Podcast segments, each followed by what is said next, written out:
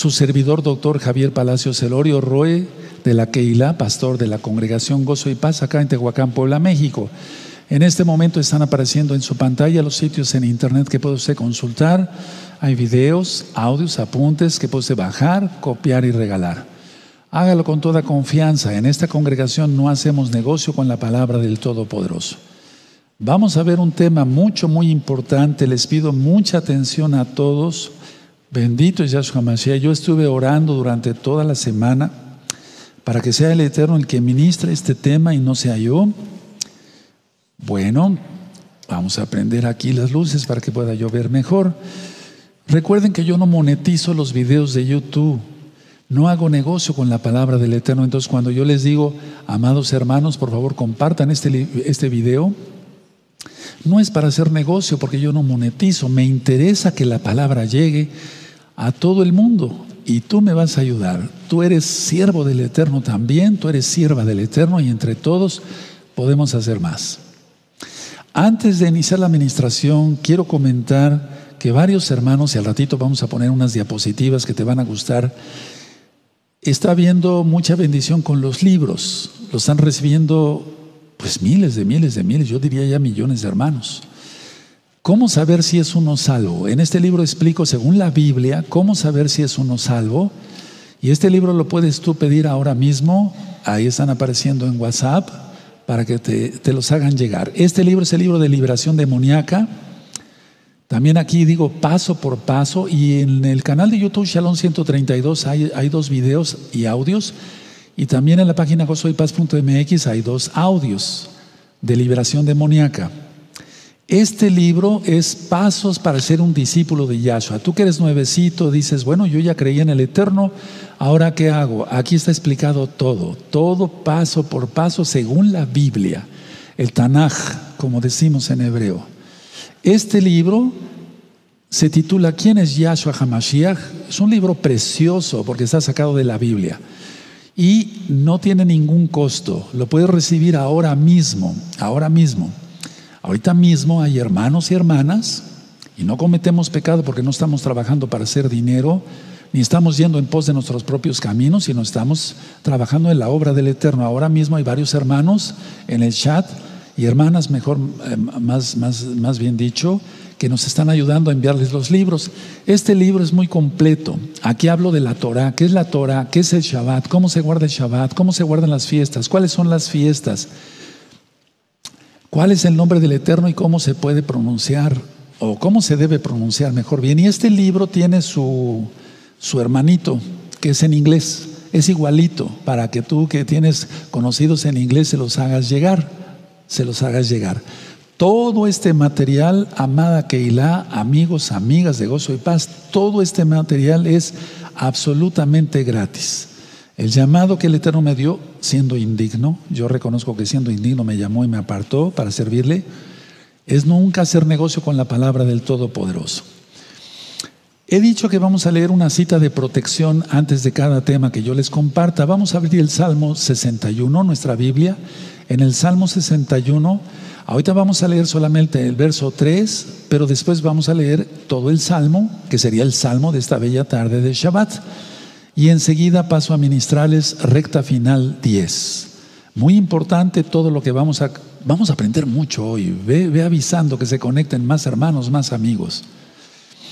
Salmo 61, verso 3. Voy a esperar unos segundos hasta que lo tengan. Salmo 61, verso 3 dice así.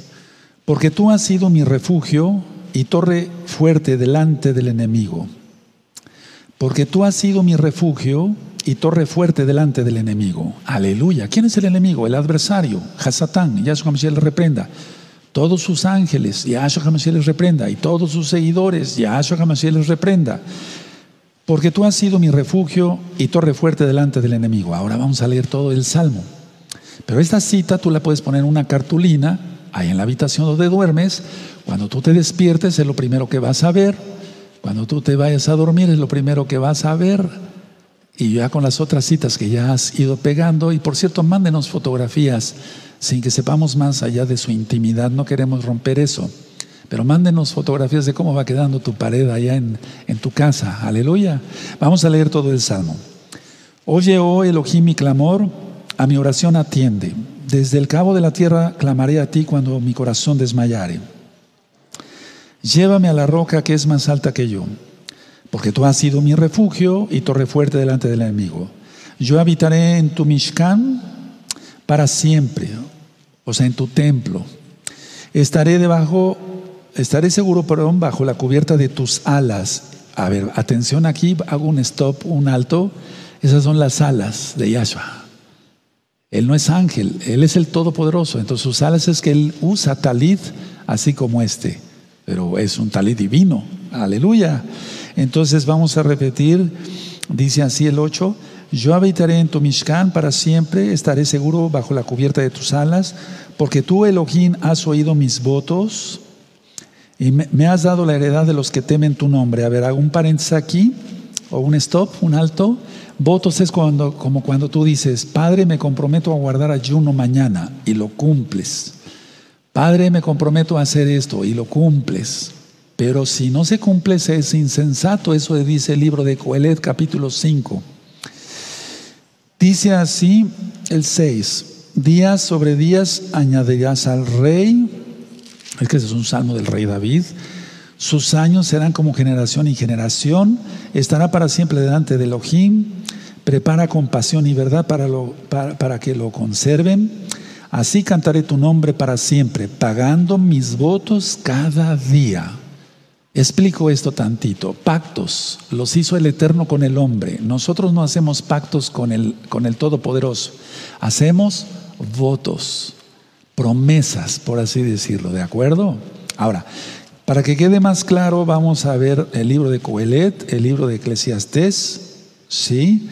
Vamos al capítulo 5 para que los nuevecitos vayan aprendiendo. Bienvenidos, hermanos nuevecitos. Bienvenidas hermanas nuevecitas, bienvenidos, son muy amados todos. En Coelet, Eclesiastés, Coelet quiere decir el que congrega. Congregaba mucha gente el rey Salomón por ser sabio, por la sabiduría que el Todopoderoso le dio. Entonces por eso se llama Coelet. Es Eclesiastés o Coelet capítulo 5, verso 4. Cuando a Elohim haces votos o promesa, no tardes en cumplirla porque Él no se complace en los insensatos.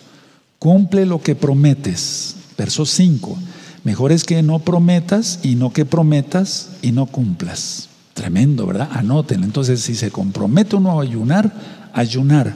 Si se compromete uno a llevar una sadaká, una, una ofrenda a los pobres, cumplirla. Es decir, cumplir todos nuestros votos, no nuestros pactos. Recta final 10. Recta final 10. Langostas. Vamos a hablar de las langostas. Muchos países de África están padeciendo plagas de langosta. La India ahora, en América del Sur como en Argentina, y más de 23 países, escucharon bien todos, amados hermanos, más de 23 países ya tienen la plaga de langostas. Ahora, ¿Qué es lo que anuncia esta plaga de langostas? Porque eso está en la Biblia, lo vamos a ver. Vamos a ir a Éxodo para empezar. Éxodo en el capítulo 10. Eso, ya te acordaste. En Éxodo 10 está la plaga de langostas. Porque el faraón que representa a Hasatán, y a su camiseta le reprenda, no quería ir, dejar al pueblo de Israel adorar a Yahweh en el desierto. Entonces, en Éxodo 10 no voy a leer todo el capítulo, simplemente el verso 4 de Éxodo 10 dice así, Éxodo 10, verso 4, dice, y si aún rehusas dejarlo ir, o sea, al pueblo, he aquí que mañana yo traeré toda tu, a tu territorio, ¿qué? La langosta, la langosta. Y ahí se sigue la, la epidemia esta, por, perdón, con eso de la epidemia, la plaga de langostas. Bueno, ahora, si tú y yo queremos saber más sobre las langostas y todo lo que está pasando ahorita en el mundo, las mejores respuestas están en el libro de Joel. Joel. Y, segundo al libro de Joel, para saber de langostas, están en el libro del profeta Amós. ¿Qué hace la plaga de langostas? Destrucción de cosechas. De la cosecha, de la cosecha depende la alimentación de hombres, la alimentación de animales. Y vamos a ver que en el libro de Joel, vamos para allá, vamos a buscar el libro de Joel. Bendito es el abacados. Vamos por favor al libro de Joel. Aquí sí me voy a detener un poquito, les pido paciencia para que entendamos bien lo que está pasando en el mundo. Miren, a ver, superlunas. ¿Se acuerdan de la superluna de Pesach? De Pascua, de Pesach, de Pesach Sheni, el segundo Pesach. Eh, los eclipses que van, penumbrales, perdón, y el de anular del 21 de junio. O sea, pero antes la superluna de Purín, ¿se acuerdan? O sea, todo esto que está, el cometa que acabamos de pasar, poner unas fotografías en el canal de YouTube Shalom 132 para que las veas y las compartas. Todo esto que está pasando es señal de que viene el eterno Yahshua. Pero vamos a ver qué significa específicamente lo de las langostas. Miren, en Joel capítulo 1 dice así, lo voy a ir leyendo desde el verso 1. Palabra de Yahweh que vino a Joel, hijo de Petuel, oíd esto, ancianos, y escuchad todos los moradores de la tierra. ¿Ha acontecido esto en vuestros días o en los días de vuestros padres? De esto contaréis a vuestros hijos y vuestras hijas, vuestros hijos a sus hijos y sus hijos a la otra generación. Pongan atención el verso 4. Lo que quedó de la oruga, subraya oruga, comió el saltón, subraya saltón, y lo que quedó del saltón lo comió el revoltón, subraya revoltón, y la langosta, y subraya por favor langosta. Comió lo que del revoltón había quedado. A ver, dice aquí entonces oruga, saltón, revoltón y langosta. La aclaración importante, hermanos, no se trata de diferentes animales o insectos. Es el mismo insecto y se refiere a los cuatro términos que corresponden a las fases del desarrollo de la langosta. Es como la mariposa, primero es oruga, después se mete a su, se mete a su capullo y después ya sale con sus alas, hermosas las mariposas. Bueno, entonces la oruga es primero, el saltón es el segundo, la segunda fase de desarrollo de la langosta, el revoltón es la tercera fase y la langosta. Entonces se refiere a los cuatro términos que, corresponden a las cuatro fases de desarrollo de la langosta desde su capullo hasta su madurez. Ese es como punto número uno, amados hermanos, hermanas. ¿Estás contento? Contentos estamos todos, aleluya. Ahora, se refiere también a las diferentes, como número dos, se refiere también a las diferentes oleadas de langostas que vinieron o que fueron en esa época. Entonces se refiere a las cuatro, a las cuatro fases de desarrollo de la langosta y también se refiere a las diferentes oleadas de langostas que vinieron o que fueron en esa época. Lo mismo ahora. Se está repitiendo la historia. Ahora, Ciertamente ha habido plagas de langostas en los años anteriores, pero ojo, atención, no como esta de este año, no como esta del 2020 gregoriano, porque ya vimos que este año es para hacer arrepentimiento. Hay un video que titulé ¿Qué sucederá en el año 2020? ¿Qué sucederá en el año 2020? Entonces, con todos esos eclipses, superlunas, etcétera, las plagas de langosta, eh, eh, el, mundo está cerrado, el antimashiach ya se le dio una corona y salió venciendo y para vencer todo lo que hemos estado repasando, por eso revisen los, la recta, los temas de recta final, 1, 2, 3, hasta el 9 y, y con esta ya sería la 10, para gloria del Eterno, lo digo. Ahora atención,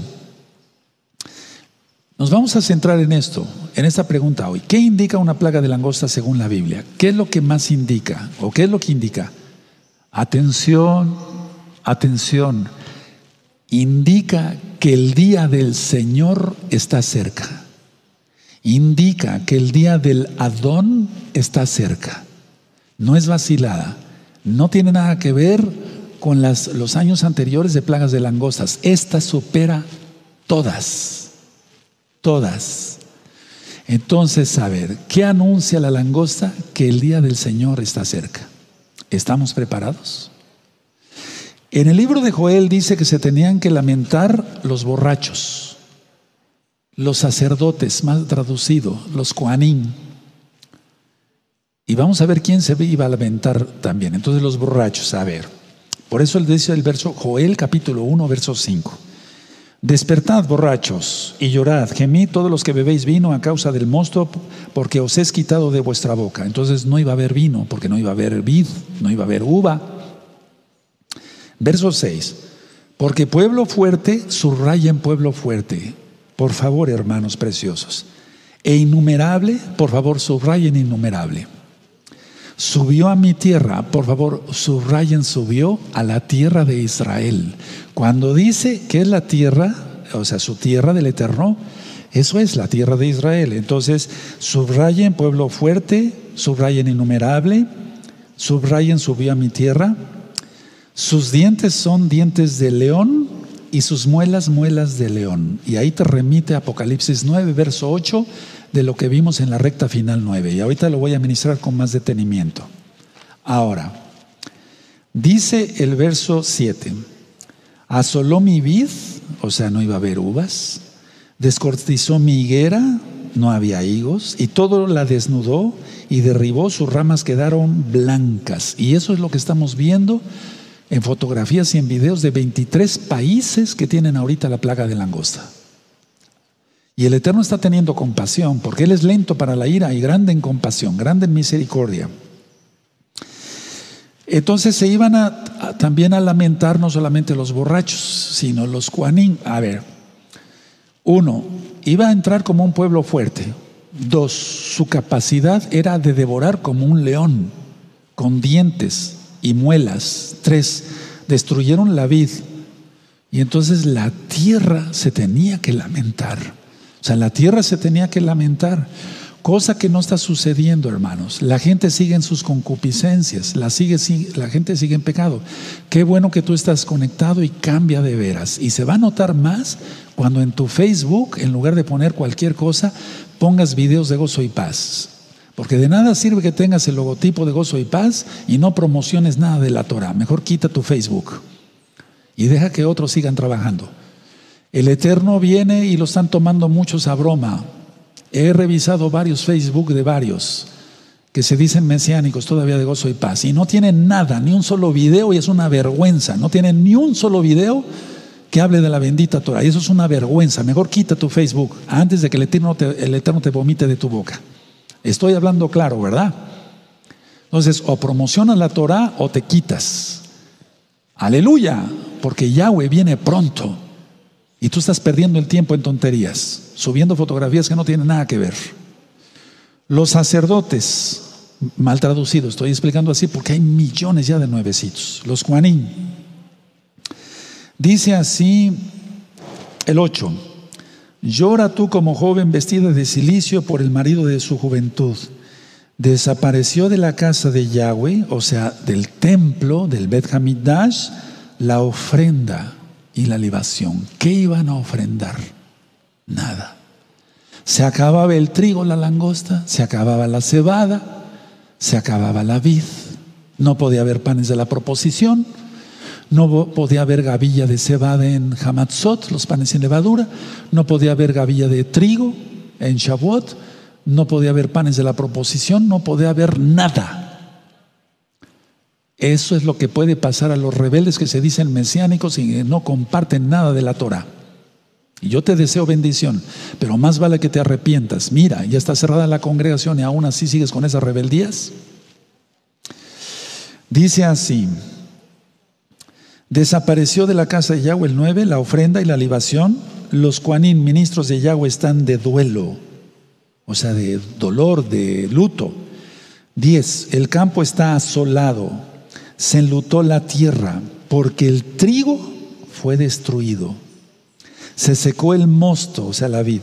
Se perdió el aceite, la oliva. No había nada que ofrecieran en el templo. Yo me imagino que eso es algo de lo peor que puede pasar. Que no podamos ofrecer nada al Eterno. El Eterno, por su inmensa compasión, nos dio cebada en Hamatzot. Y tú perdiendo el tiempo, diciéndote mesiano de gozo y paz, o mesiánica. Nos dio trigo para ofrecer en Shavuot. Pusimos ofrendas hermosas con la ayuda de los ancianos. Gracias a Yahweh podemos prender incienso, podemos prender la menorá, podemos hacer libaciones de aceite. Tremendo, pero en aquel tiempo fue, y eso es lo que viene. Y la plaga está a punto de llegar a Israel. Ojo, atención, por favor. Pero el Eterno ha desviado un poco las langostas y todavía no entran de lleno a Eres Israel, pero entrarán, entrarán, está profetizado. Ahorita vamos a ver, los profetas profetizaban para su tiempo y para este tiempo. No se va a poder ofrecer nada. Harán el tercer templo eh, y estará el antimashiach, tú lo conociste como anticristo pero van a tener casi nada para ofrecer. ¿Y a quién se lo van a ofrecer? Si el sumo Cohen ahora es Yahshua, Él es el sumo Cohen, es el rey de reyes, señor de señores. 11, verso 11, confundidos labradores, gemid viñeros, ¿por qué? Por el trigo y la cebada, porque se perdió la mies del campo, la vida está seca, pereció la higuera, el granado subraya también la palmera y el manzano. Puedes subrayar todo esto, está tremendo. Todos los árboles del campo se secaron, por lo cual se extinguió el gozo de los hijos de los hombres. Terrible. Ahora, antes de que continúe yo, vamos a números 28. Números 28. Números 28 Ah, y voy a seguir revisando Facebook. No es una amenaza, es que soy el ROE, ¿no? Entonces tengo que seguir. A ver, quien no trabaje, se vaya. Aunque está cerrada. Pero deja de utilizar el logotipo de gozo y paz. Deuteronomio 28. Te está llegando, ¿verdad? Aleluya. Deuteronomio 28. Deuteronomio 28 en el verso 5.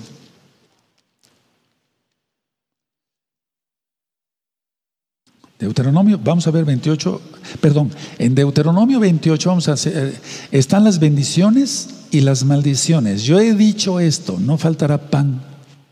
¿Con qué se hace el pan? Con el trigo. No faltará agua, no faltará leche. Las vacas necesitan pastar, necesitan pasto. La idea es esta, a ver, hay bendiciones y maldiciones. Si tú quieres, aunque profetices o digas que profetizas y digas, no faltará pan, ni agua, ni leche para mis niños, si no estás guardando la Torah y no la estás compartiendo, la sangre de toda la gente que no sepa de la Torah caerá sobre tu cabeza. No te estoy eh, asustando ni. Eso está en Ezequiel 33. Y todo atalaya que no avisare la, sangre de las personas que se perdieran caerá sobre la cabeza. Ahorita vamos a leerlo. todos a trabajar. El tiempo se está agotando. Ahora, quiero llevarlos a números 28. Ahora sí, números 28. En el verso 5. Entonces dice aquí en Deuteronomio, perdón, números 28, verso 5, dice así. Y la décima parte de un efa de flor de harina, pues no había harina, no había trigo. Amasada con un cuarto de india aceite de olivos, pues no había aceite, porque no había olivas. Machacadas en ofrenda, no podían ofrecer nada. Terrible, terrible, terrible. Verso 13 de Joel 1, Joel 1, verso 13. Ceñíos o sea, ponte bien los pantalones y ponte bien las faldas, hermana. Si te dices hermano o hermana. Ceñíos y lamentad, Juanín. Gemid, ministros del altar. Venid, dormir en silicio, o sea, ponte ropa de luto. Ministros de mi Elohim, porque quitada, quitada, quitada, anota eso, quitada. Es de la casa de vuestro Elohim la ofrenda y la libación. ¿Qué es libación? Derramar aceite de olivo extra virgen consagrado al eterno, lógico. Es lo que tú puedes ver, tú que si estás cumpliendo bien la Torah, gózate. No estoy enojado, tengo celo de los que no trabajan y se dicen mesiánicos. Cuando yo hago la libación de aceite, aleluya, eso es libación, o sea, rocío, aceite, hecho aceite. Verso 14. Proclamad ayuno, convocada asamblea, congregada a los ancianos y a todos los moradores de la tierra de Israel en la casa de Yahweh, vuestro Elohim, y clamad a Yahweh. No dice que estemos perdiendo el tiempo. 15. Ay del día. Date cuenta. Ahí anótalo. O sea, la plaga de langostas anuncia que viene la ira de Yahweh. ¿Qué estás esperando? Conságrate, entra a todos los pactos a cumplir bien la Torah, aleluya. Y tú que ya te dices mesiánico de gozo y paz, a proclamar la Torah en lugar de estar proclamando tonterías. Dice así, ay del día, porque cercano está el día de Yahweh y vendrá como destrucción por el, por el Todopoderoso. ¿Quieres eso? No, ¿verdad? Ni tú ni yo. Queremos bendición del Eterno, queremos prosperidad del Eterno. No es una secta de la prosperidad esto, pero necesitamos alimento en nuestra mesa, necesitamos que nuestros hijos estén, tengan alimento, que nuestros nietos tengan alimento. necesitamos agua para beber. El tiempo sigue avanzando y tú dormido, despiértate tú que duermes, dice Rab Shaul, dice la Torah. Dice el verso 16. ¿No fue arrebatado el alimento de delante de nuestros ojos, la alegría y el placer de la casa de nuestro Elohim? Terrible, ¿verdad? 17. El grano se pudrió debajo de los terrones, los graneros fueron asolados, los alfolíes destruidos, porque se secó el trigo por la langosta. Eso es lo que hay ahora. 18. ¿Cómo gimieron las bestias? Cuán turbados anduvieron los atos de los bueyes porque no tuvieron pastos. Eso es lo que ya está pasando. También fueron asolados los rebaños de las ovejas. Tenemos hermanos en varios países y donde está ahorita pegando la plaga de langosta. Nos han enviado videos. No vamos a enviar esos videos porque a veces se, se afocaron cosas que no conviene ahorita. Pero es algo gravísimo lo que está pasando en el mundo. El COVID-19 la plaga de langostas, ya empezaron más los sismos, los terremotos. O sea, y las señales del cielo. Todo listo ya. No podemos perder el tiempo, hermanos. O al menos los que se digan hermanos. Entonces aquí en el verso 18 las vacas gemían, los bueyes gemían, no tenían alimento, también fueron asolados los rebaños de las ovejas. 19. Ay, perdón, a ti, oh Yahweh, clamaré porque como fuego consumió los pastos del desierto y llama abrazó todos los árboles del campo. Las bestias del campo bramarán también a ti, porque se secaron los arroyos de las aguas. Subraya, no va a haber agua en la tribulación. Pero va a haber agua para los hijos del Eterno. ¿Qué estás esperando para consagrarte? Dice así, 20. Las bestias del campo bramarán también a ti porque se secaron los arroyos de las aguas y, fue eh, y, perdón, y fuego consumió las praderas del desierto. Entonces esto es, esto es algo tremendo. Entonces, a ver, se tenían que lamentar los borrachos, ya no iban a tener que beber. Los cuanín porque ya no iba a haber ofrenda. Y los campesinos, y eso empieza desde el verso 11. Cuando dice confundidos labradores, entonces los campesinos se iban a, la tierra se iba a estremecer porque no iba a haber ya alimento. Es lo que ya empezó a pasar en varios países. ¿Qué estamos esperando para consagrarnos? Ahora,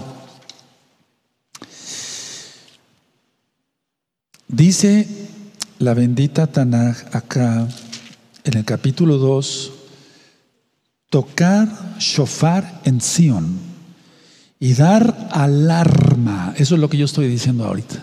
Yo estoy como mi, mi boca está siendo usada por el Wahakodis, bendito es su nombre, y no me jacto de eso. Para tocar shofar con mi boca. Es como un shofar, una alarma. Cuidado, cuidado. Y faltan 10 días para Yom Y ese es el sonido de alarma, Yom día de las trompetas, día de tocar las trompetas. Tocad trompeta, shofar en Sion y dad alarma en mi Kadosh monte. Tiemblen todos los moradores de la tierra. Se refiere a Israel en ese momento, pero ahorita ya es muchos países. Porque viene el día de Yahweh porque está cercano. O sea, el día de Yahweh cercano porque ya están las langostas. Está claro, hermanos. Día de tinieblas. ¿Qué es lo que estamos viendo en los eclipses penumbrales? ¿Tú crees que sea casualidad los eclipses penumbrales y las langostas? Claro que no. Y de oscuridad, la oscuridad total vendrá en la gran tribulación, lo he dicho, cuatro eclipses penumbrales, penumbra quiere decir semioscuridad, pero no una oscuridad total, el Eterno nos está dando la oportunidad de arrepentirnos en ese 2020. Día de tinieblas, 2020, ponle si quieres. Y día de oscuridad, 2021 en adelante. Día de nube y de sombra, como sobre los montes se extiende el alba, así vendrá un pueblo grande y fuerte. ¿Se acuerdan cuando les dije que subrayaran grande y fuerte? Eso. Semejante a él no lo hubo jamás. Y es que Yahshua dice en Mateo 24 que nunca ha habido una tribulación como la que viene. Y estamos iniciando ya eso. ¿Y tú? ¿Ya despertaste? Para los que despertaron, felicidades, más alto, felicidades. Y aún más consagrados todos. Dice así, voy a volver a leer el 2. Día de tinieblas y de oscuridad, ¿se entiende claro? Día de nube y de sombra. O sea, nube es como si fuera el eclipse penumbral. Sombra, la oscuridad total. La gran tribulación. Como sobre los montes se extiende el alba, así vendrá un pueblo grande y fuerte. Semejante a él no lo hubo jamás ni después de él lo habrá en años de muchas generaciones. Se está refiriendo a esto, hermanos, a esto que ya está. Pasaron muchas generaciones para que se volviera a ver esto. Ahora tú dirás, ¿no habrán soltado las langostas el gobierno mundial? Mira, todo depende de Yahweh, todo depende de Yahweh, hasta el COVID-19. Ya lo he dicho, todos los de la élite mundial son siervos del Todopoderoso. ¿No dijo mi siervo Nabucodonosor? Cuando su pueblo no obedece la Torah, Él manda a un pueblo para que le dé paliza a su pueblo. Y a ese pueblo le dice mi siervo. Es lo que utiliza, está utilizando la élite mundial, el Eterno. Bendito es el abacados. Verso 3. Delante de él consumirá fuego, tras él abrazará llama como el huerto del Edén, será la tierra delante de él y detrás de él como desierto asolado. Por favor, anoten y subrayen, esto, perdón, ni tampoco habrá quien de él escape. Pero los santos sí. Ahorita vamos a ver que hay una oportunidad. Ni tampoco habrá quien de él escape. Tremendo, ¿no? Cuatro, su aspecto como aspecto de caballo, subraya, y como gente de a caballo correrán, subraya como estruendo de carros, subraya, saltarán, subraya, saltarán. Por favor, hermanos, subrayenlo. Saltarán sobre las cumbres de los montes como sonido de llama de fuego que consume hojarascas, como pueblo fuerte, otra vez, subrayen, pueblo fuerte, dispuesto para la batalla. Y te remite a Apocalipsis 9. Lo que vimos a recta final, ahorita lo vamos a, a concluir. Verso 6, delante de él temerán los pueblos, se pondrán pálidos todos los semblantes. Es lo que estamos viendo. Yo estuve analizando muchos videos de gente como está paralizada de ver la cantidad de millones de langostas que están entrando a sus territorios. Pálidos. ¿Qué se puede hacer contra eso? Nada. Nada.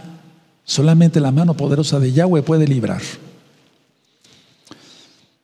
Dice así el 7, como valientes correrán, como hombres de guerra subirán el muro, cada cual marchará por su camino y no torcerá su rumbo. Y ahorita vamos a ministrar todo esto, tiene que ver con las langostas, lógico.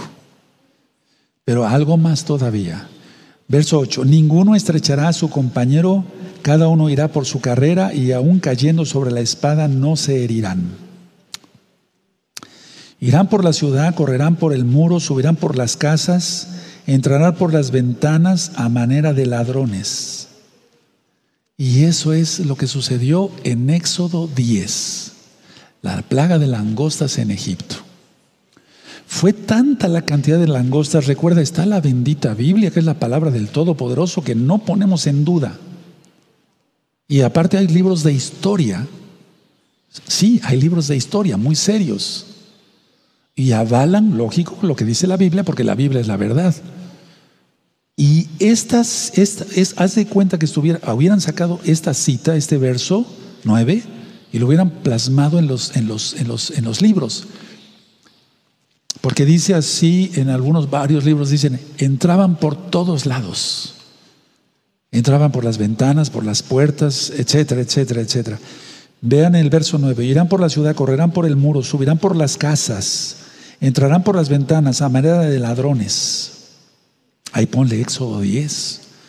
Verso 10, delante de él temblará la tierra, se estremecerán los cielos, el sol y la luna se oscurecerán y las estrellas retraerán su resplandor. Y te remite Apocalipsis 8. Joel es un libro para estos tiempos. Hubo plaga de langostas en el tiempo de Joel, pero Joel está profetizando, no porque esté en las referencias, para este tiempo, porque dice que ninguna plaga de langosta será igual. Es que la que está ahora es como ninguna. Dice así, y bueno, lo que hemos visto, el sol y la luna se oscurecen, lo que hemos visto de los eclipses, ¿qué más señales queremos? ¿Qué esperas? Despierta, rápido a mandar videos, audios. Recuerda, yo no hago negocio con eso. Rápido, que estás esperando. Y para los que lo hacen, que el Eterno te bendiga mucho. Tendrás tu galardón, hermano, hermana, por trabajar para Caboz, para gloria de Yahshua Mashiach. Pero el que no, cuidado. Verso 11. Y Yahweh dará su orden, no el gobierno mundial. Yahweh dará su orden. El verso 11. Delante de su ejército porque muy grande es su campamento, fuerte es el que ejecuta su orden, no el de Bill Gates, no el de Soros, no el de los Rothschild, no el de los Rockefeller. Está claro, ¿verdad? Porque grande es el día de Yahweh y muy terrible. ¿Quién podrá soportarlo? Tremendo. Entonces, langostas, día de Yahweh. Para que entendamos claro así. Plaga de langostas anuncia que vengo. Plaga de, langostas anuncia que viene el rey Yahshua HaMashiach. Eso es lo que estamos viendo. Entonces, a ver, en el capítulo 1, desde el verso 14, si tú ves, dice, proclamada ayuno, es una llamada al arrepentimiento. Eso es lo que yo estoy haciendo ahora. Yo no creo que Joel haya hablado suavecito y decir, hagan ayuno, por favor, si quieres. ¿No me quieres hacer el favor de ayunar y arrepentirte? No. Los varones de Elohim no tenemos otra forma de ministrar y parece que regañamos, se llama exhortación. Y por eso mandé un mensaje ayer de WhatsApp a los hermanos de gozo y paz local y mundial. El que no acepta la reprensión, no acepta el consejo, ese no tiene confianza en Yahshua, en, en Yahweh. Él está confiando en sí mismo, en sus propias tonterías. Dice así, el verso 12, por eso pues ahora dice Yahweh, convertíos a mí con todo vuestro corazón, te lo dice ahora, con ayuno, lloro y lamento. Ese verso 12 subrayo y hazlo si no has trabajado para el Eterno. Si has trabajado para el Eterno, gózate. El Eterno te dará un galardón. Verso 13, rasgad vuestro corazón y no vuestros vestidos. ¿Para qué de hipócritas rasgándonos las vestiduras? Y, hay tanto dolor y no, no trabajar por el Todopoderoso.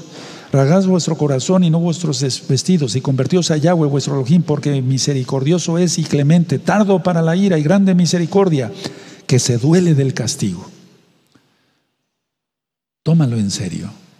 Los días son malos. La congregación ya está cerrada. ¿Qué esperas?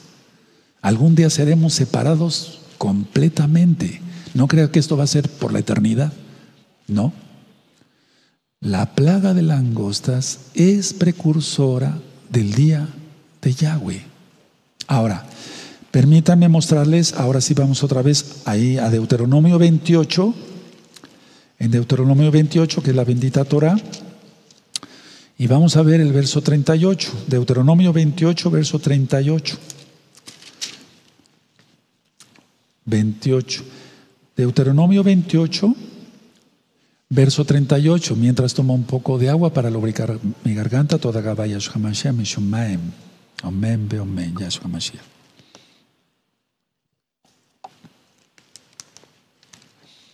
En Deuteronomio 28, verso 38 dice, sacarás mucha semilla al campo y recogerás poco, porque la langosta lo consumirá. El Eterno no iba a seguir esperando que el mundo se arrepintiera. No quiere arrepentirse. Plaga de langostas. No quiere arrepentirse. Manda un virus a través del gobierno mundial, como tú quieras.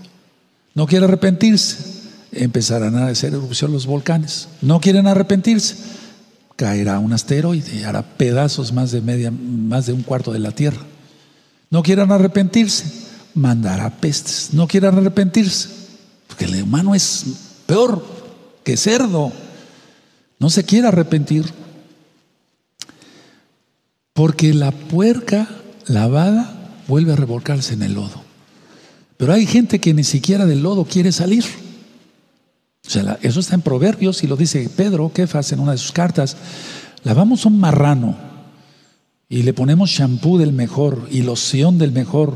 Hasta le ponemos un anillo si quieres y un reloj de oro. ¿Se va a quedar así? No, el marrano otra vez al, al lodo. El marrano no sabe de eso, el cochino, el puerco, el cerdo. El humano está peor. No quiere salir ni siquiera del lodo. Dice el 38, sacarás mucha semilla al campo y recogerás poco porque la langosta lo consumirá.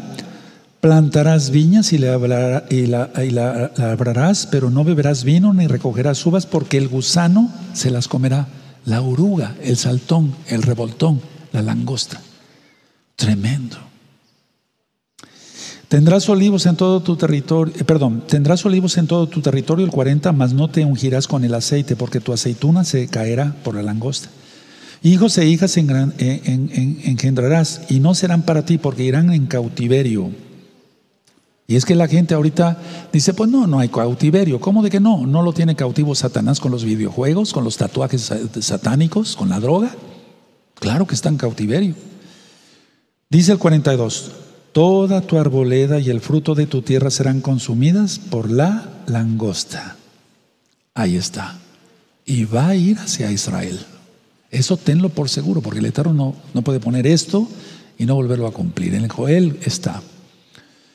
Ahora, Egipto, amados hermanos, es el mundo, todo lo carnal, toda la idolatría, la adoración a demonios. Por eso mandó plaga de langostas para sacar a su pueblo Israel. Ahora el Eterno está permitiendo esta plaga de langostas porque el Eterno lo que está, lo que está haciendo ya ahora, en estos tiempos, es separar el trigo y la paja. Ya lo está haciendo Yahweh. Yo había ministrado antes de ser cerrada la congregación que el Eterno empezó a zarandear el trigo. ¿Se acuerdan? Para los que estaban aquí conmigo y los que veían los videos. Ahora ya se están haciendo las gavillas de trigo. Bendito es el abacados. En el capítulo 2 de Joel, ¿qué vemos? ¿Qué podemos sacar de resumen de este capítulo? Todavía no, no lo he leído todo. Pero está comparando las langostas con un ejército militar literal.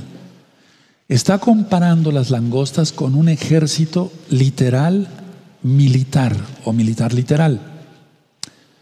Entonces, la oscuridad y su enorme tamaño como las langostas. Miren, cuando vemos aquí día de tinieblas y de oscuridad, es porque vamos a ver unos videos y así se ve de, como tinieblas, es decir, no se ve bien, y después totalmente oscuro por la cantidad de millones de insectos de langostas. Pero también está profetizado día de tinieblas, eclipses penumbrales, pero viene la oscuridad total que es la gran tribulación, la tribulación, la gran tribulación y la ira. Para esto, los nuevecitos, por favor, revisen las rectas finales anteriores, anteriores. ¿Qué haces tú cuando tu hijo no te obedece? Le alzas la voz, ¿no? Y le dices, entiende, es lo que yo estoy haciendo ahora. No estoy regañando, estoy exhortando. Porque el Eterno viene pronto y tú no quieres entender. Muchos sí quieren entender. Rápido entren a los pactos, no es vacilada. Aleluya, bendito es el abacados. Ahora, em,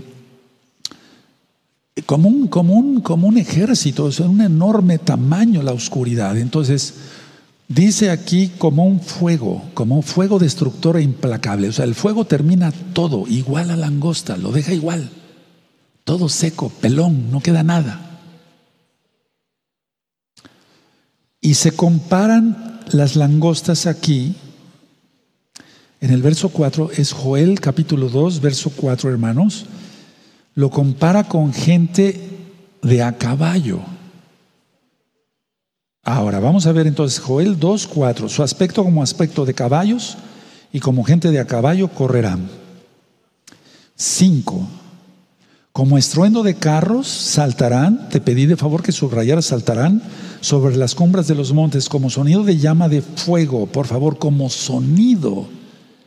Vamos a poner un video en breve, todavía no, Vamos a entender a qué se refiere todo esto, hermanos, preciosos. Por favor, mucha atención.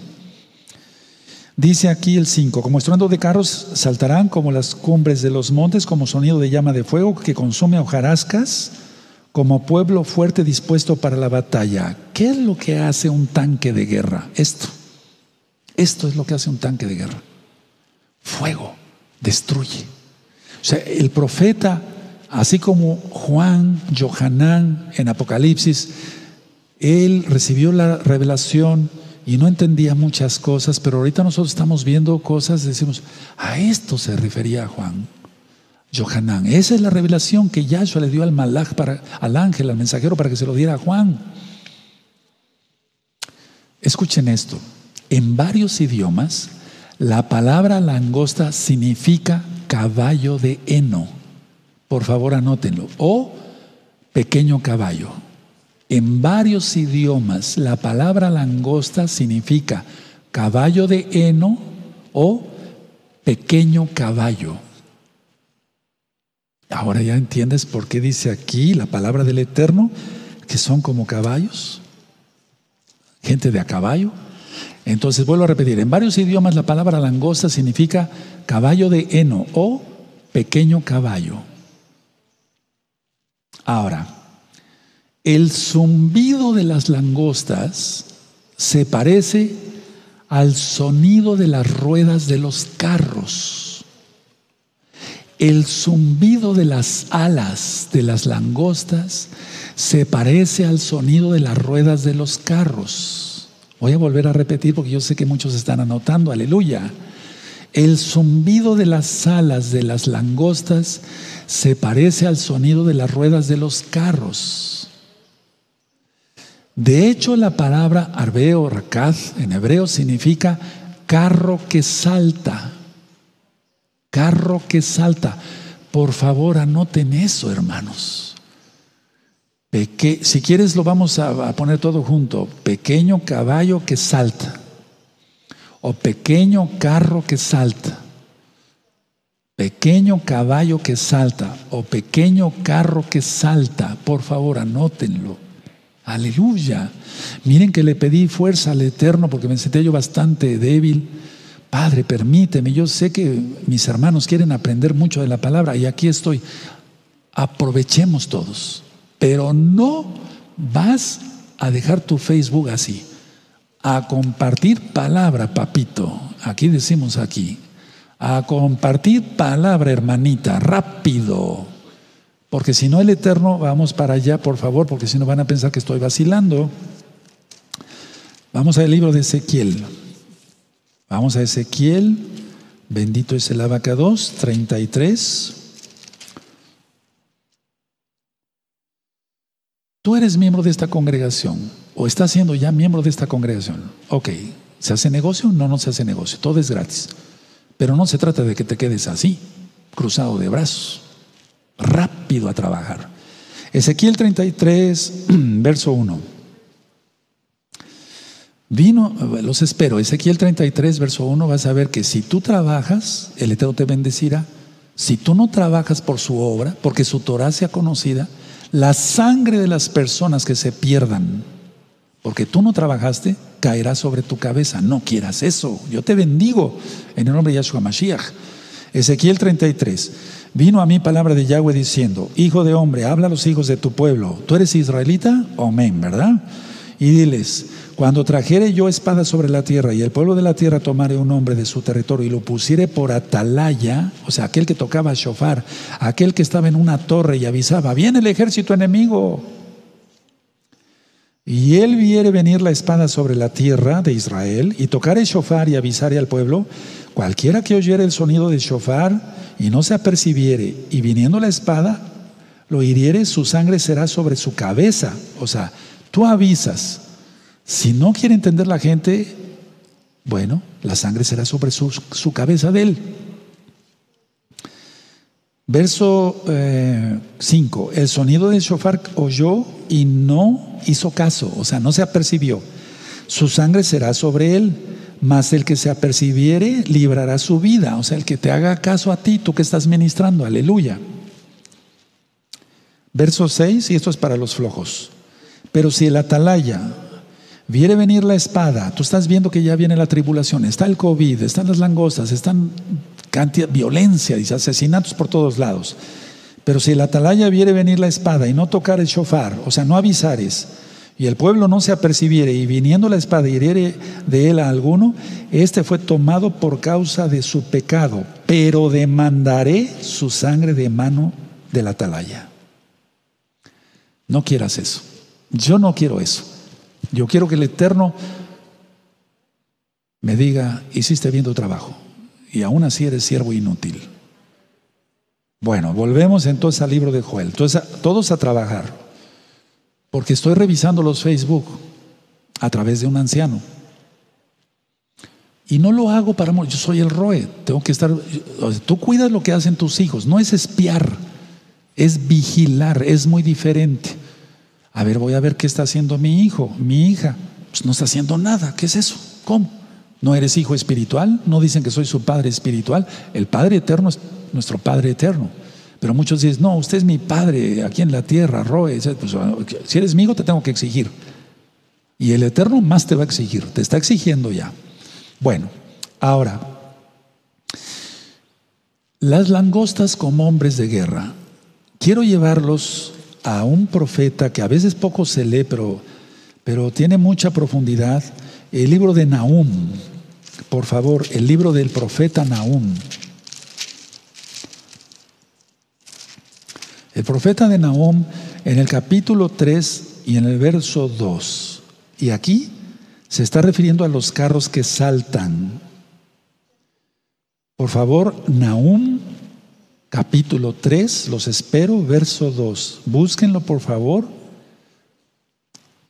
Amén. Dice así, Nahum 3.2, chasquido de látigo, o sea, cuando le pegan a los caballos, arre, ¿no?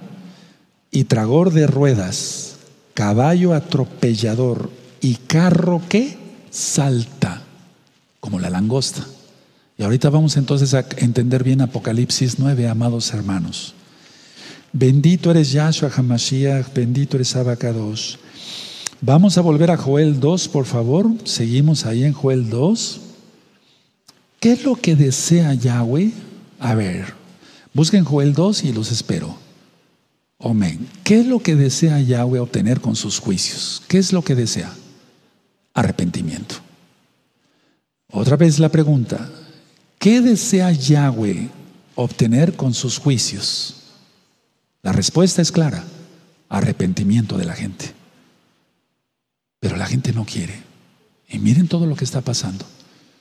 En varias partes de Europa, o en varios países de Europa, dijeron, bueno, ya pueden salir a las playas. En lugar de orar al Todopoderoso y darle gloria, se fueron a las playas semidesnudos, en tanga, etcétera, enseñando sus cuerpos borrachos, emborrachándose. ¡Qué increíble! ¿Viene otra cosa peor? Claro. Claro que viene peor. Recuerda El gobierno mundial no puede hacer nada. El diablo no puede hacer nada sin el permiso de Yahweh. Él dio su orden, ¿verdad? Eso es lo que desea el Eterno. Que la gente se arrepienta. Bueno, vamos a ver entonces, dice, eh, nos quedamos aquí en el verso, eh, es Joel 2, vamos a ver el verso 14. ¿Quién sabe si volverá y se arrepentirá y dejará bendición tras de él? Eso es ofrenda y libación para Yahweh nuestro Elohim, vuestro Elohim. 15. Tocar shofar en Sión, proclamar ayuno, convocada asamblea, Yom Kippur.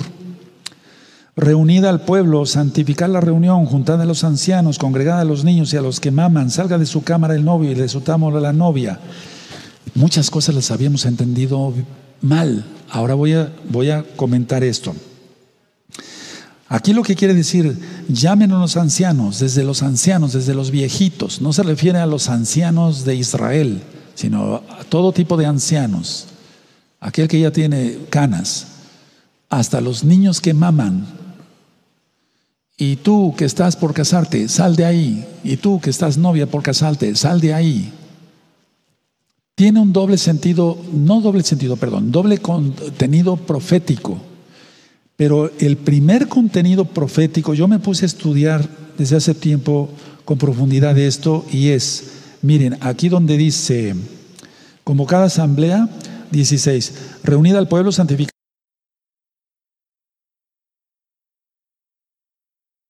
Entonces, es que en ese tiempo se iba a casar mucha gente en Israel. Ya estaba listo el novio y la novia, y entonces le dijeron al novio, sal, no te puedes casar, haz arrepentimiento, mira cómo está la tierra de Israel, a punto de estallar. Y tú, novia, sal de tu tálamo. Ahora, en el sentido profético es esto. Entonces tenía que salir el novio y la novia. ¿Cuál? Quítate tu vestimenta de novio y tu vestimenta de novia y arrepiéntete. Eh, pero también tiene el sentido de lo que vamos a vivir. Yahshua viene por la novia. Ya está la plaga de langostas. Está el mundo cerrado. Yo tuve que ir por necesidad a otra ciudad la semana pasada y esa ciudad que es bastante grande en el país parecía una ciudad fantasma. Todos los negocios cerrados. Yo llevé unas galletas con mi familia para poder comer, tomar un café, pero todo cerrado. Una ciudad fantasma. ¿Eso es normal? No. Yahweh viene. Yahweh viene. El sentido profético es, apártate del pecado, atalaya, ya lo vimos. Conságrate, porque ya están viendo los eclipses, las superlunas, los eclipses penumbrales. Este año 2020 es para arrepentirse. Está la plaga de langostas. ¿Qué esperas? Y entonces te casarás con Yahshua. Pero aquí no es que entraran al tálamo o a la cámara, sino que salieran. Porque no se estaba permitido en ese momento casarse, sino salgan rápido. Porque hay que arrepentirse. Y entonces dice el verso 17, entre la entrada y el altar lloren los cuanín. ¿Si iba a estar llorando en una boda? Pues lo, lo dijo que no. Ministros de Yahweh y digan, perdona, subraya eso. Perdona, oh Yahweh, a tu pueblo y no entregues, subraya, y no entregues al oprobio tu heredad, para que las naciones se enseñoren de ella, porque han de decir entre los pueblos, ¿dónde está su Elohim? Y Yahweh, solícito por su tierra, perdonará a su pueblo. Pero lo que hay que hacer es clamar, perdónanos, y no nos entregues al antimashiach para ser degollados, decapitados. Perdónanos y no nos entregues a los impíos, a los secuestradores, a los que descuartizan, etc. Perdónanos y no nos entregues a las langostas, porque nos quedaremos sin nada. Perdona, es tiempo de pedir perdón y de compartir rápido, hermanos. Rápido. Siguiente 19. Responderá Yahweh y diré a su pueblo, he aquí yo os envío pan, bendito es su nombre. Pero ¿cuál es el requisito? Pedir perdón. mosto, o sea, el vino y aceite, y seréis saciados de ellos, y nunca más os pondré en oprobio entre las naciones, y haré alejar de vosotros al del norte, y lo echaré en tierra seca y desierta, su faz será hacia el mar oriental y su fin al mar occidental, y exhalará su hedor y subirá su pudrición porque hizo grandes cosas. Tierra, no temas, alégrate y gózate, porque Yahweh hará grandes cosas. Animales del campo, no temáis, porque los pastos del desierto reverdecerán, porque los árboles llevarán su fruto, la higuera y la vida darán sus frutos. Miren qué bueno es el Eterno.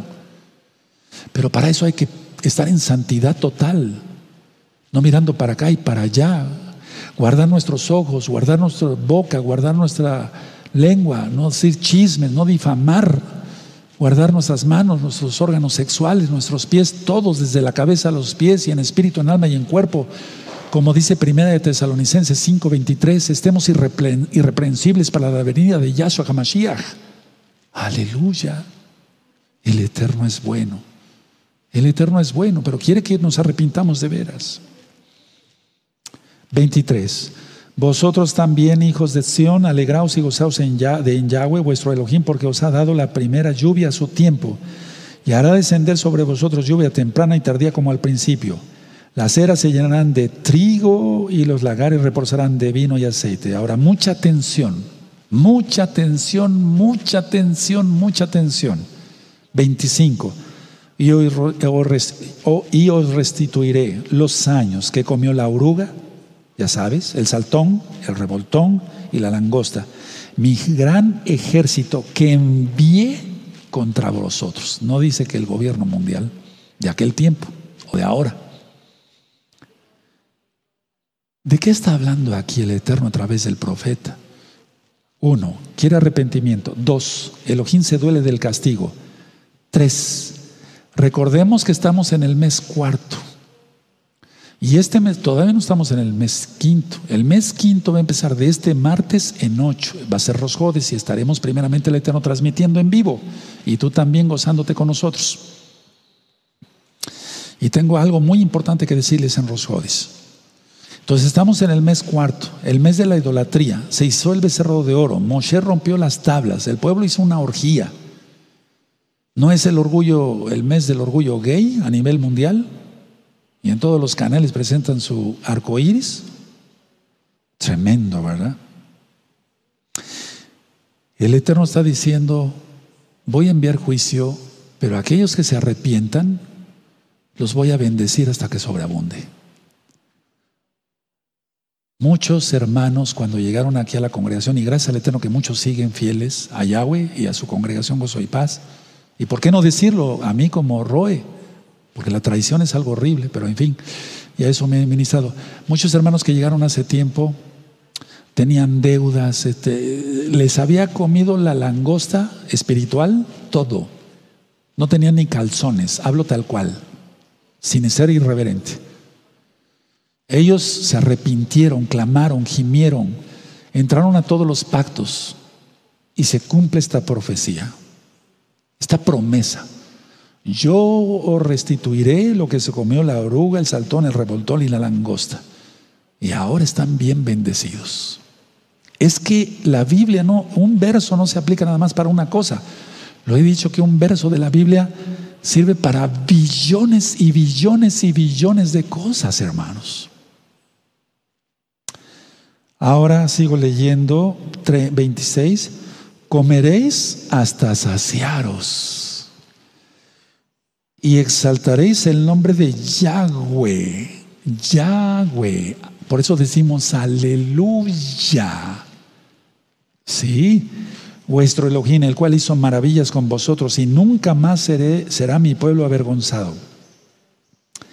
Y conoceréis que en medio de Israel estoy yo y que yo soy Yahweh, vuestro Elohim y no hay otro y mi pueblo nunca jamás será avergonzado. Esto es hasta que venga Yahshua HaMashiach. ¿Te das cuenta? El profeta está profetizando, valga la redundancia, varias cosas. Pero esto ya empezó y no terminará hasta que venga Yahshua. Esto del confinamiento y la nueva normalidad y todo eso, no. Esto de eso de tomar la temperatura en la frente, en la, en la mano, etc. Es un preparativo, lógico, lo entendemos así, para la marca de la bestia. Van a escanear. De hecho, el tomar la temperatura así es un escáner, no te pasa nada. Pero es para los que tengan ya el chip en ese tiempo. Y muchos ya tienen el chip. Ya lo he ministrado. Verso 28. Esta administración todavía va para largo. Les pido paciencia, por favor. 28. Y después de esto derramaré mi espíritu, mi ruaja codes, tú le conociste como Espíritu Santo, sobre toda carne y profetizarán vuestros hijos y vuestras hijas, vuestros ancianos, soñarán sueños y vuestros jóvenes verán visiones. Y eso ya empezó a pasar.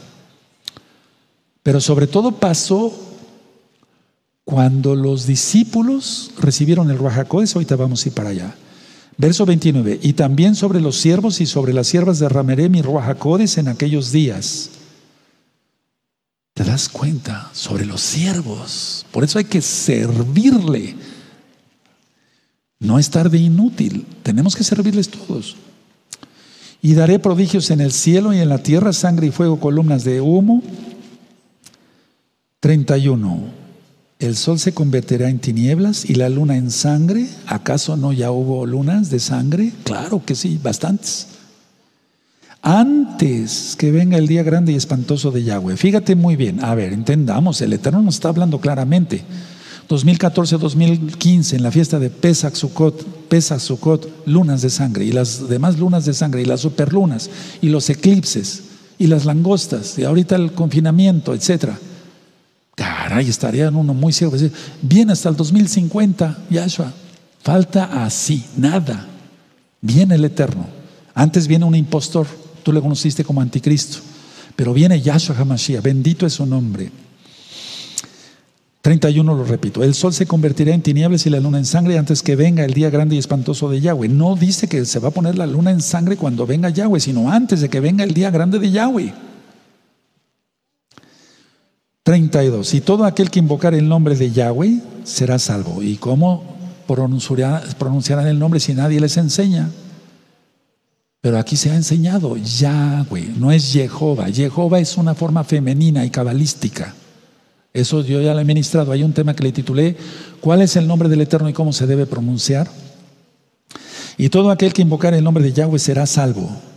Porque en el monte de Zion y en Jerusalén habrá salvación, como ha dicho Yahweh, entre el remanente al cual él habrá llamado. ¿Estás dentro del remanente? Porque un remanente trabaja. Alguien que está dentro del remanente es Kadosh. No vacila, no pone tonteras en su Facebook. Él está promocionando la Torah por todos lados.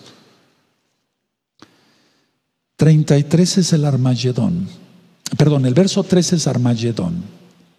El verso 3 de Joel es Armagedón. Eso es muy importante. Porque aquí que en aquellos días y en aquel tiempo en que haré volver la cautividad de Judá y de Jerusalén, reuniré a todas las naciones y las haré descender al valle de Josafat. Y allí entraré en juicio con ellas a causa de mi pueblo y de Israel, mi heredad, a quien ellas se esparcieron entre las naciones y repartieron mi tierra. Ah, sí, ahorita las naciones están diciendo, pero ¿por qué? ¿Por qué van a anexar Samaria y Judea? Samaria y Judea le pertenecen a Israel y aún más allá.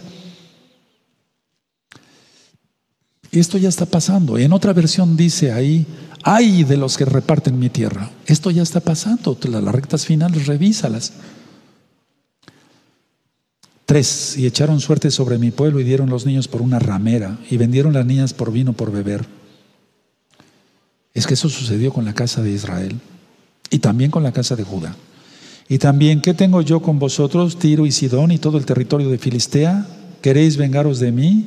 Y si de mí os vengáis, bien pronto haré yo recaer la paga sobre vuestra cabeza. Aleluya. Porque habéis llevado mi plata y mi oro, todo lo del templo y mis cosas preciosas y hermosas metices en vuestros templos, empezando por Nabucodonosor y luego por Roma. Y vendiste los hijos de Judá y los hijos de Jerusalén a los hijos de los griegos para alejarlos de su tierra. He aquí yo os levantaré del lugar de donde los vendisteis y volveré vuestra paga sobre vuestra cabeza. Aleluya. Y venderé vuestros hijos y vuestras hijas a los hijos de Judá, y ellos los venderán a los sabeos, nación lejana, porque Yahweh ha hablado. Proclamar esto entre las naciones, proclamad guerra, despertad a los valientes, acérquense, vengan todos los hombres de guerra. Forjad espadas de vuestros asadones, lanzas de vuestros hoces, diga al débil, fuerte soy, fuerte. Juntaos y venid naciones todas de alrededor y congregaos, haz venir allí, oh Yahweh, a tus fuertes. Despiértense en las naciones y suban al valle de Josafat, Megido porque allí me sentaré para juzgar a todas las naciones de alrededor. De la hoz porque la mies ya está madura. Venid a descender porque el lagar está lleno. Rebosan las, las cubas porque mucha es la maldad de ellos. Y te remite Apocalipsis, Apocalipsis, Apocalipsis. En pocas palabras, Joel es netamente apocalíptico. Ahora, del verso 14 en adelante, amados hermanos, en el capítulo 3, del verso 14 en adelante, es la segunda venida de Yahshua. Anótenlo ahí en su Biblia, por favor. La segunda venida de Yahshua, eso ya está ministrado en el profeta Joel, en este mismo canal de YouTube, Shalom 132. Muchos pueblos en el valle de la decisión, porque cercano está el día de Yahweh en el valle de la decisión. El sol y la luna se oscurecerán y las estrellas retrarán su resplandor, es lo que dice Yahshua en Mateo 24. Y Yahweh rugirá desde Sión y dará su voz desde Jerusalén y temblarán los cielos y la tierra, pero Yahweh será la esperanza de su pueblo y la fortaleza de los hijos de Israel. Y conoceréis que yo, Yahweh, vuestro Elohim, que habito en Sión, mi Kadosh, mi santo monte, y Jerusalén será santa, Kadosh, y extraños no pasarán más por ella, se acabará toda esa idolatría que hay ahí. Verso 18. Sucederá en aquel tiempo que los montes destilarán mosto, o sea, vino y los collados fluirán leche, y todos los arroyos de Judá correrán aguas. Y saldrá una, fuente de la casa de Yahweh y regará el valle de Sittim. Egipto será destruido y Edom será vuelto en desierto asolado por la lujuria, la injuria, perdón, hecha a los hijos de Judá porque derramaron en su tierra sangre inocente. Si quieres saber más detalles, busca libro de Joel, Gozo y Paz, Doctor Palacios, canal de YouTube Shalom 132. Verso 20, pero Judá será habitada para siempre y Jerusalén por generación y generación. Y limpiaré la sangre de los que no habían limpiado y Yahweh morará en Sión. Aleluya. Yahweh viene. Ahora, en una fiesta de Pentecostés, como tú lo conociste, en una fiesta de Shavuot, es lo correcto, la fiesta de las semanas, Pedro Kefas mencionó este libro. No mencionó otro libro más que este, esencialmente. Entonces vamos al libro de los Hechos, por favor.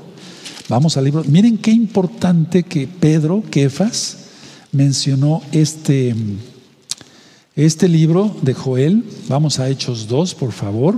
Vamos para allá. Te gozas. Eso. A pesar de la regañada. Ahora trabajar. Aleluya. Hechos 2. Y que dije que es exhortación. Hechos 2, verso 16. Tómalo para bien. Si tú te enojas es tu problema, no el mío. Hechos 2, 16 en adelante. Dice así, mas esto es lo dicho por el profeta que Joel. ¿Quién? Joel. Y en los postreros días dice Elohim, Derramaré de mi ruaja codis, de mi espíritu sobre toda carne, y vuestros hijos y vuestras hijas profetizarán, vuestros jóvenes verán visiones y vuestros ancianos soñarán sueños. Y de cierto sobre mis siervos y sobre mis siervas en aquellos días, derramaré de mi ruaja codes, de mi espíritu, y profetizarán. Es lo que estoy haciendo ahora. Estoy avisando. Yo no estoy diciendo que soy el gran profeta, yo estoy avisando y con celo del Eterno. Y daré prodigios arriba en el cielo y señales abajo en la tierra, sangre y fuego y vapor de humo. ¿No está ya las señales en el cielo? Betula 2017, busquen el video. ¿Qué sucederá el 23 de septiembre del 2017? Uf, todos esos videos los tienes que ver. Hablan de todo esto. Dice así el verso 20. Atención. El sol se convertirá en tinieblas y la luna en sangre. Antes, subrayase antes. Y antes también las langostas. que venga el día del Señor del Adón grande y manifiesto, y todo aquel que invocar el nombre del Adón, Yahweh, será salvo. Y hasta ahí la cita del profeta. Tremendo, ¿no? En el libro de Joel están los juicios. Ya vimos todo lo de las langostas. Está el perdón de Yahweh y la restauración del pueblo. Están los juicios, el perdón de Yahweh para los que se arrepienten y los juicios del Eterno. Y entonces, Kefas, Pedro, está profetizando esto. Está recordando las palabras del profeta Joel. ¿Quién le dio esas palabras? Yahweh, Yahshua Mashiach mismo, a través de su bendito Ruach Ahora, vamos a Hechos, 20, a Hechos 10, perdónenme, Hechos 10. Y aquí ya está él también teniendo esas visiones. Él fue testigo, o sea, no hay como ser testigo de tener una visión. Si no lo has tenido, pídele al Eterno. Esos son los dones de Ruach Sueños, visiones, revelaciones que entran en el don conocido como de ciencia, pero es don de conocimiento. Primera de Corintios 12, verso 7. Bendito es Yahshua Mashiach. Entonces aquí Kefas, fíjense muy bien, ya todos saben de esta visión, es Hechos 10, verso 19. Y mientras Kefas, Pedro, pensaba en la visión, le dijo el Ruajacodes, he aquí tres hombres te buscan, levántate pues y desciende, y no dudes de ir con ellos porque yo los he enviado. Entonces Pedro, Kefas, descendió a donde estaban los hombres que fueron enviados por Cornelio, les dijo, he aquí, yo soy el que buscáis. ¿Cuál es la causa de lo que habéis venido? ¿A qué has venido? Entonces, a ver, de nada sirve una visión si no le sigue un acontecimiento. Ojo, atención, porque muchos, cuando estaba abierta la congregación, venían y me decían, tuve esta visión, ¿y qué sucedió después? Pues nada, entonces no fue una visión. Después de una visión, tiene que haber un acontecimiento. Y de ese acontecimiento tiene que haber frutos, porque si no, entonces de nada sirve. ¿Para qué si tiene una visión si el Eterno no va a mostrar algo más? Entonces muchos o cenaban mucho se iban a dormir muy llenos del estómago, no todos. Hubo hermanos, hay hermanos que sí tienen visiones del Eterno. Yo no digo que soy el único ni el mejor, pero muchas veces cenaban demasiado y tenían cantidad de sueños y eso. ¿Y, ¿y cuál? No había un acontecimiento luego. Entonces aquí, ¿por qué tuvo la visión del mantel y que significa alcanzar a los gentiles? que es la casa de Israel, ya lo ministramos, por eso estudien las dos casas de Israel, estudien el libro de Oseas, en el canal de YouTube Shalom 132, porque iba a haber fruto, fruto. Pero si tú me cuentas una visión, alguien cuenta una visión y no hay nada, pues, ¿cuál? Ahora, volviendo al libro de Joel. El libro de Joel en sí, el capítulo 3 habla del, miren qué importante, por favor, pongan atención, habla del juicio de las naciones. Joel capítulo 3 habla del juicio de las naciones. En Zacarías 14, verso 4, vamos para allá, por favor. Vamos a Zacarías 14, verso 4. Eso va a ser cuando venga Yahshua y va a firmar, va a poner sus pies en el monte de los olivos y el monte se partirá en dos. Aleluya. Zacarías 14, verso 4 los espero. Y se afirmarán, eh, se afirmarán sus pies en aquel día sobre el monte de los olivos, que está enfrente de Jerusalén, Yahushalaim, al oriente, y el monte de los olivos se partirá por el medio, hacia el oriente y hacia el occidente, haciendo un valle muy grande, y la mitad del monte se apartará hacia el norte y la otra mitad hacia el sur. Joel 3 se refiere a esto. Viene Yahshua, él entra a Jerusalén, revienta la puerta sellada ahí por el Islam y él llega a juzgar a las naciones. Ahora, vamos a Mateo, por favor, las palabras de nuestro Yahshua Mashiach. En Mateo 25, entonces Joel 3 habla de esto, ya lo leímos. En Mateo 25 sabemos que habla de las vírgenes prudentes y las insensatas, eso ya lo hemos estudiado. Y del verso 31 al 36 habla de Israel el, juicio de las naciones, aquel que se metió con Israel. A ver, tú, ¿qué hiciste contra mi pueblo? Vamos a ver esto. Es interesante. Mateo 25, verso 31. Mateo 25, verso 31. Los espero unos segundos. Dice así. Cuando el Hijo del Hombre venga en su gloria y todos los santos ángeles con él, entonces estará en su trono de gloria. Lo estoy leyendo así por amor a los nuevos, por favor. Serán reunidos delante de él todas las naciones. Inglaterra, Estados Unidos, Japón. ¿Por qué Japón? Tú dirás, ¿por qué Japón? Ellos trataron de destruir, eh, ellos trataron de reconstruir Jericó. Y si tú recuerdas, era una maldición reconstruir Jericó. ¿Serán reunidas todas las naciones? Bueno, ok. Y apartará los unos de los otros como aparta el pastor las ovejas de los cabritos. Y pondrá las ovejas a su derecha y los cabritos a su izquierda. Entonces el rey dirá a los de su derecha, venid benditos de mi Padre, heredad el reino preparado para vosotros desde la fundación del mundo, porque tuve hambre y me diste de comer, tuve sed y me diste de beber, fui forastero y me recogiste, estuve desnudo y me cubriste, enfermo y me visitaste, en la cárcel y viniste a mí.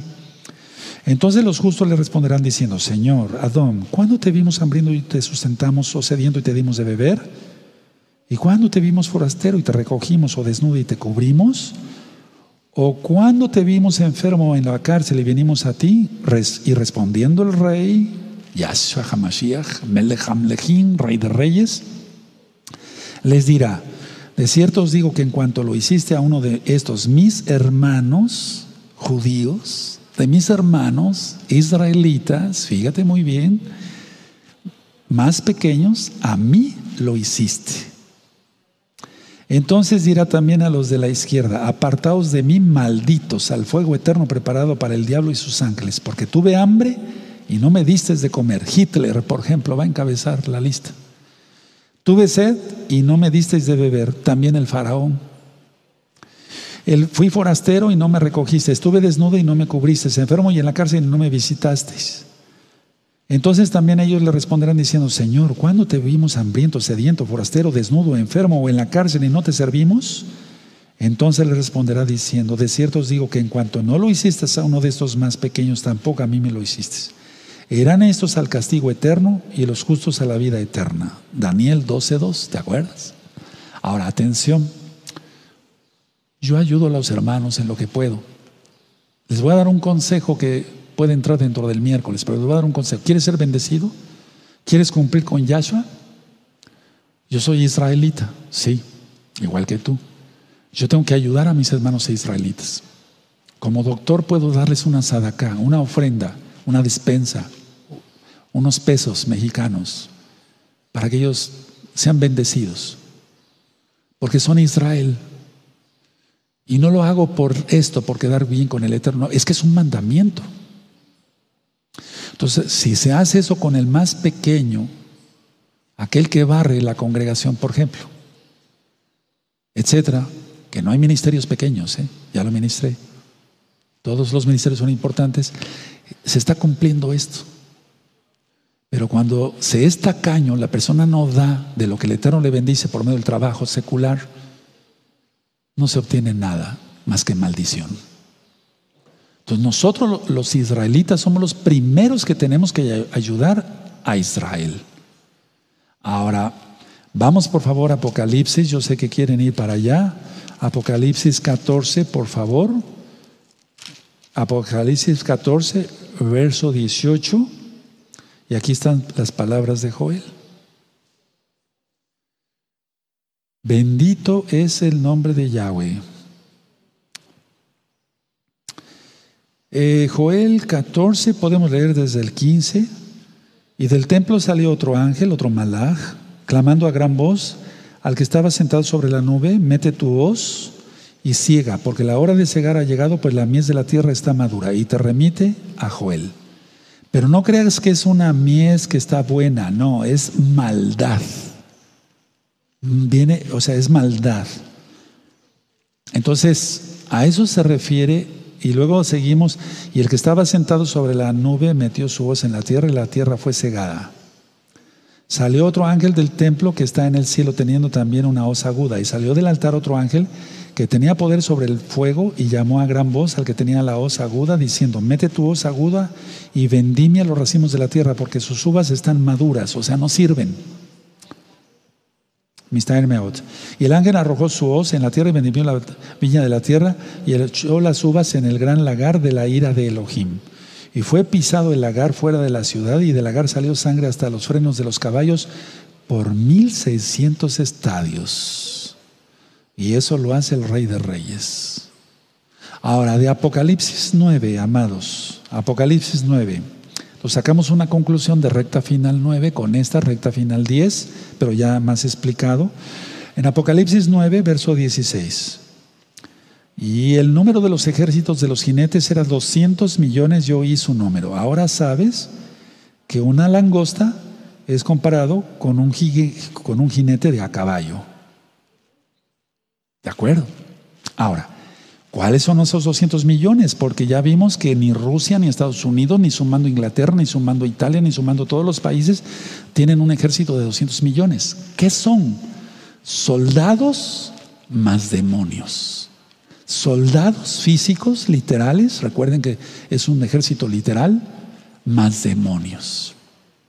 Y si tú recuerdas todas las citas, entonces vamos a ver las diapositivas y recuerden ustedes, yo aquí tengo un monitor para ir viendo, e irlos llevando, bendito sea la vaca 2, como carros. ¿Se acuerdan que las alas de las langostas se, oían como carros?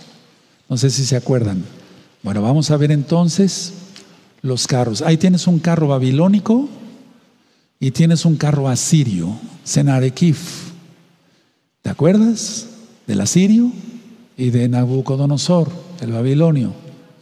Y esos carros iban tan rápido que saltaban, como langostas. A eso se refiere Joel. Ahora ya lo entendemos mejor. Las ruedas de los carros, carros de guerra, las, eh, alas de las langostas hacen ruido, y ahorita lo vamos a oír de veras con un video, varios videos, como carros de guerra. Pasamos a la siguiente. Vamos a ver varios videos. Atención. Amén. Vean qué cantidad de langostas. Eso es en África.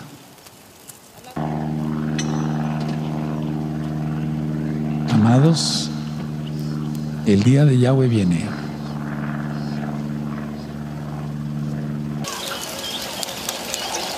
Oigan el ruido. Devorando todo en África.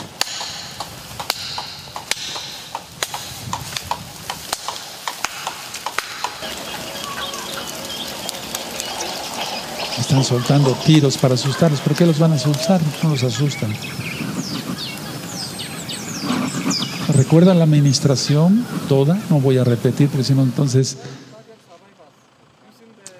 Pero como caballos. Y aparte es un ejército literal. Demonios, más soldados, más langostas.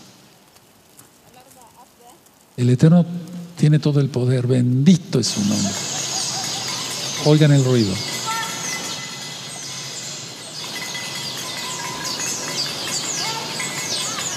Como madera con metal. Es increíble, hermano. Más de 23 países ahorita con esto. Nunca se había visto esto. Oigan. En Argentina, hermanos. Saludos a todos nuestros hermanos de África y de Argentina.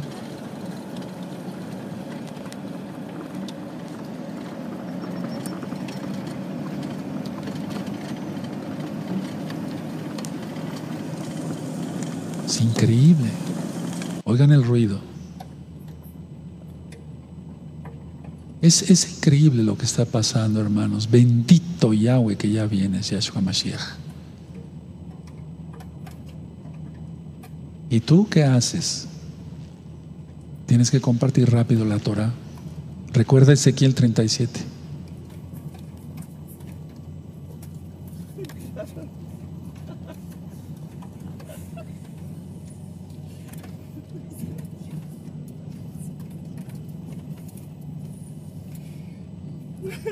Es increíble todo lo que está pasando.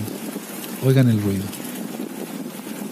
Una cosa es el carro que va, pero otra cosa es el ruido de las langostas.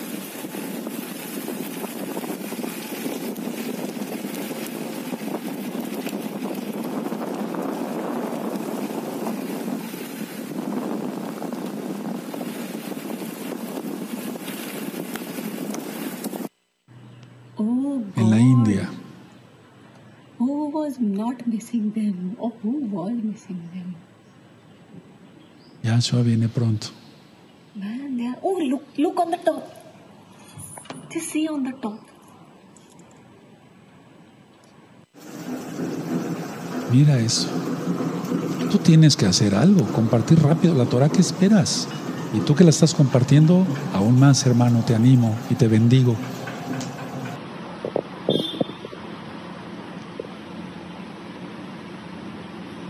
Por todos lados.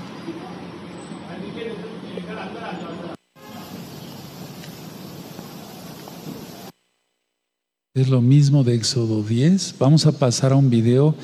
¿Se acuerdan del carro que salta? Bueno, vamos a ver este video. Este es un tanque de guerra ruso. Así van a saltar. Otra vez. Carro que salta. ¿Te acuerdas? En cámara lenta. Increíble, increíble.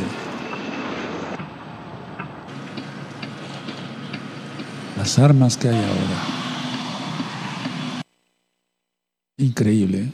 ¿Sigue el video del tanque? Shugakol. Ok. Entonces, con todo esto, amados Sahim, ¿qué nos queda? Mira, yo aquí estoy haciendo un esfuerzo con los hermanos que me ayudan a ministrar. Somos un puñito así de hermanos que estamos ministrando desde acá porque no se puede abrir la congregación. Entonces no es, yo diría que no es justo, pero bueno, nosotros estamos contentos, estamos haciendo lo que tenemos que hacer. Pero si tú estás cruzado de brazos no haciendo nada, tu Facebook no publicas nada, te vas a acordar de todos estos días y no te pones a trabajar. No es una amenaza, es una advertencia. Mira lo que estamos haciendo. Vamos a poner un video de las videollamadas que se están haciendo.